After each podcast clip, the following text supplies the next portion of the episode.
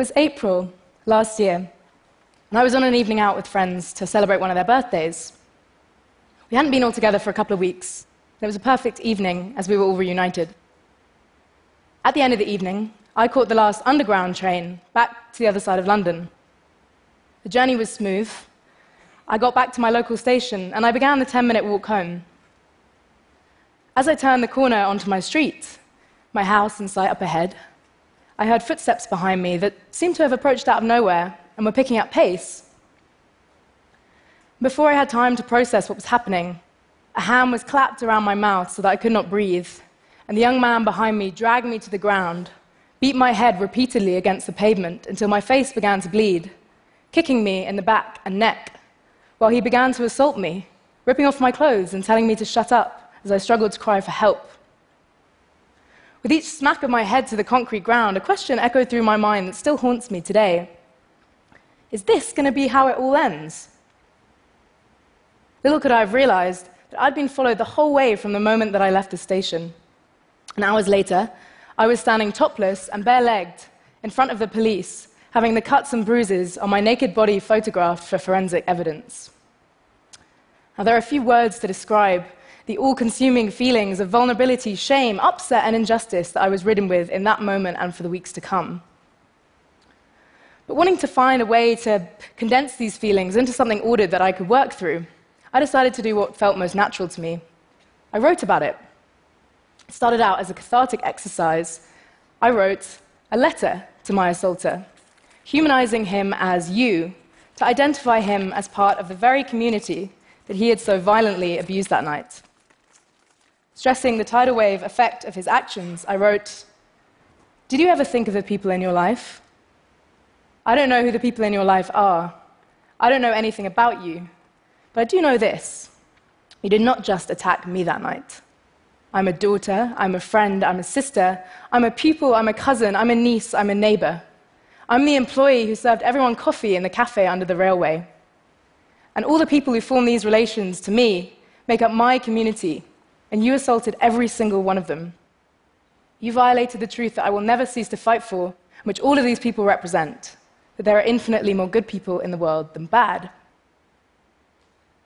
But determined not to let this one incident make me lose faith in the solidarity of my community or humanity as a whole, I recalled the 7 7 terrorist bombings in July 2005 on London Transport and how the Mayor of London at the time, and indeed my own parents, had insisted that we all get back on the tubes the next day so that we wouldn't be defined or changed by those that had made us feel unsafe.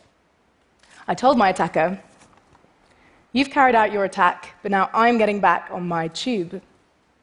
My community will not feel we're unsafe walking home after dark.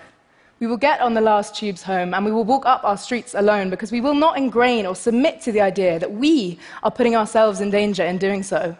We will continue to come together like an army when any member of our community is threatened. And this is a fight you will not win. At the time of writing this letter,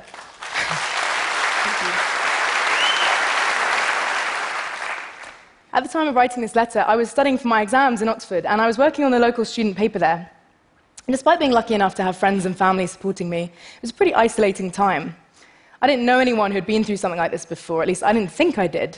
I'd read the news reports, the statistics, and I knew how common sexual assault was, and yet I couldn't actually name a single person that I'd heard speak out about an experience of this kind before. So, in a somewhat spontaneous decision, I decided that I would publish my letter in the student paper hoping to reach out to others in Oxford that might have had a similar experience and be feeling the same way. At the end of the letter, I asked others to write in with their experiences under the hashtag NotGuilty to emphasize that survivors of assault could express themselves without feeling shame or guilt about what happened to them, to show that we could all stand up to sexual assault.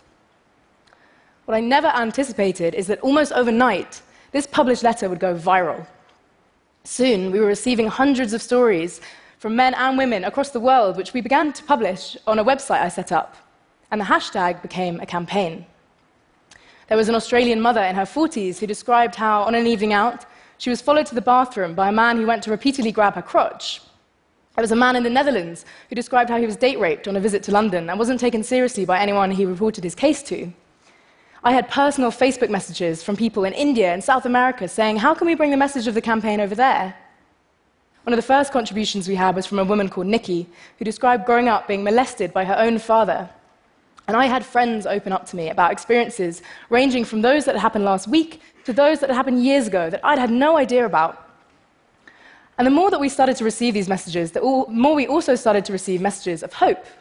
People feeling empowered by this community of voices standing up to sexual assault and victim blaming. One woman called Olivia, after describing how she was attacked by someone she had trusted and cared about for a long time, said, I've read many of the stories posted on here, and I feel more hopeful that if so many women can move forward, then I can too. I've been inspired by many, and I hope I can be as strong as them someday, and I'm sure I will. People around the world began tweeting under this hashtag, and the letter was republished and covered by the national press, as well as being translated into several other languages worldwide. But something struck me about the media attention that this letter was attracting. For something to be front page news, given the word news itself, we can assume it must be something new or something surprising. And yet, sexual assault is not something new. Sexual assault, along with other kinds of injustices, is reported in the media all the time. But through the campaign, these injustices were framed as not just news stories, they were first hand experiences that had affected real people who were creating, with the solidarity of others, what they needed and had previously lacked a platform to speak out, the reassurance they weren't alone or to blame for what happened to them, and open discussions that would help to reduce stigma around the issue. The voices of those directly affected were at the forefront of the story, not the voices of journalists or commentators on social media. And that's why this story was news.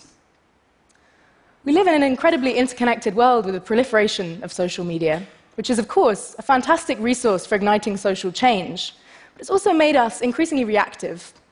From the smallest annoyances of, oh, my train's been delayed, to the greatest injustices of war, genocides, terrorist attacks, our default response has become to leap to react to any kind of grievance by tweeting, Facebooking, hashtagging, anything to show others that we too have reacted. The problem with reacting in this manner en masse is it can sometimes mean that we don't actually react at all, not in the sense of actually doing anything anyway. It might make ourselves feel better, feeling like we've contributed to a group mourning or outrage, but it doesn't actually change anything. And what's more, it can sometimes drown out the voices of those directly affected by the injustice, whose needs must be heard. Worrying, too, is the tendency for some reactive responses to injustice to build even more walls being quick to point fingers with the hope of providing easy solutions to complex problems. One British tabloid, on the publication of my letter, branded a headline stating, Oxford student launches online campaign to shame attacker. But the campaign never meant to shame anyone. It meant to let people speak and to make others listen. Divisive Twitter trolls were quick to create even more injustice, commenting on my attacker's ethnicity or class to push their own prejudiced agendas and some even accuse me of feigning the whole thing to push, and I quote, my feminist agenda of man hating. I know, right? As if I'm going to be like, hey guys, sorry, I, I, can't make it. I'm really busy trying to hate the entire male population by the time I'm 30. um, now, I'm almost sure that these people wouldn't say the things they say in person, but it's as if because they might be behind a screen in the comfort of their own home when on social media, that people forget that what they're doing is a public act, that other people will be reading it and be affected by it. But returning to my analogy of getting back on our trains, another main concern that I have about this noise that escalates from our online responses to injustice is that it can very easily slip into portraying us as the affected party, which can lead to a sense of defeatism, a kind of mental barrier to seeing any opportunity for positivity or change after a negative situation A couple of months before the campaign started, or any of this happened to me, I went to a TEDx event in Oxford, and I saw Zelda la Grange speak, the former private secretary to Nelson Mandela. One of the stories she told really struck me. She spoke of when Mandela was taken to court by the South African Rugby Union after he commissioned an inquiry into sports affairs. In the courtroom, he went up to the South African Rugby Union's lawyers, shook them by the hand, and conversed with them each in their own language. And Zelda wanted to protest, saying, you know, they had no right to his respect after this injustice that they had caused him. He turned to her and said, You must never allow the enemy to determine the grounds for battle. And at the time of hearing these words, I didn't really know why they were so important, but I felt that they were, and I wrote them down in a notebook that I had me, on me at the time. But I've thought about this line a lot ever since. Revenge, or the expression of hatred towards those who have done us injustice may feel like a human instinct in the face of wrong. But we need to break out of these cycles if we are to hope to transform negative events of injustice into positive social change. To do otherwise continues to let the enemy determine the grounds for battle. Creates a binary where we, who have suffered, become the affected, pitted against them, the perpetrators. And just like we got back on our tubes, we can't let our platforms for interconnectivity and community be the places that we settle for defeat. But now I don't want to discourage a social media response, because I owe the development of the Not Guilty campaign almost entirely to social media. But I do want to encourage a more considered approach to the way we use it to respond to injustice. And the start, I think, is to ask ourselves two things. Firstly, why do I feel this injustice? In my case, there were several answers to this.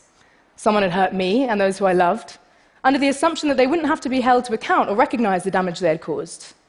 Not only that, but thousands of men and women suffer every day from sexual abuse, often in silence, and yet it's still a problem that we don't give the same airtime to as other issues. Still an issue many people blame victims for. So, next, ask yourself how, in recognizing these reasons, could I go about reversing them? With us, this was holding my attacker to account, and many others. It was calling them out on the effect that they had caused.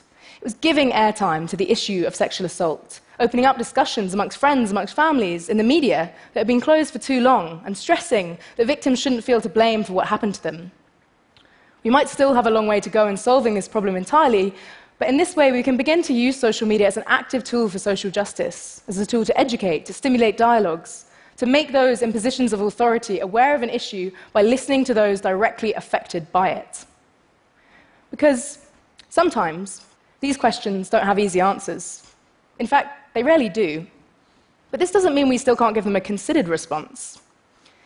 In situations where you can't go about thinking how you'd reverse this feeling of injustice, you can still think maybe not what you can do, but what you can not do. You can not build further walls by fighting injustice with more prejudice, more hatred. You can not speak over those directly affected by an injustice. And you can not react to injustice only to forget about it the next day just because the rest of Twitter has moved on. Sometimes, not reacting instantly is, ironically, the best immediate course of action we can take.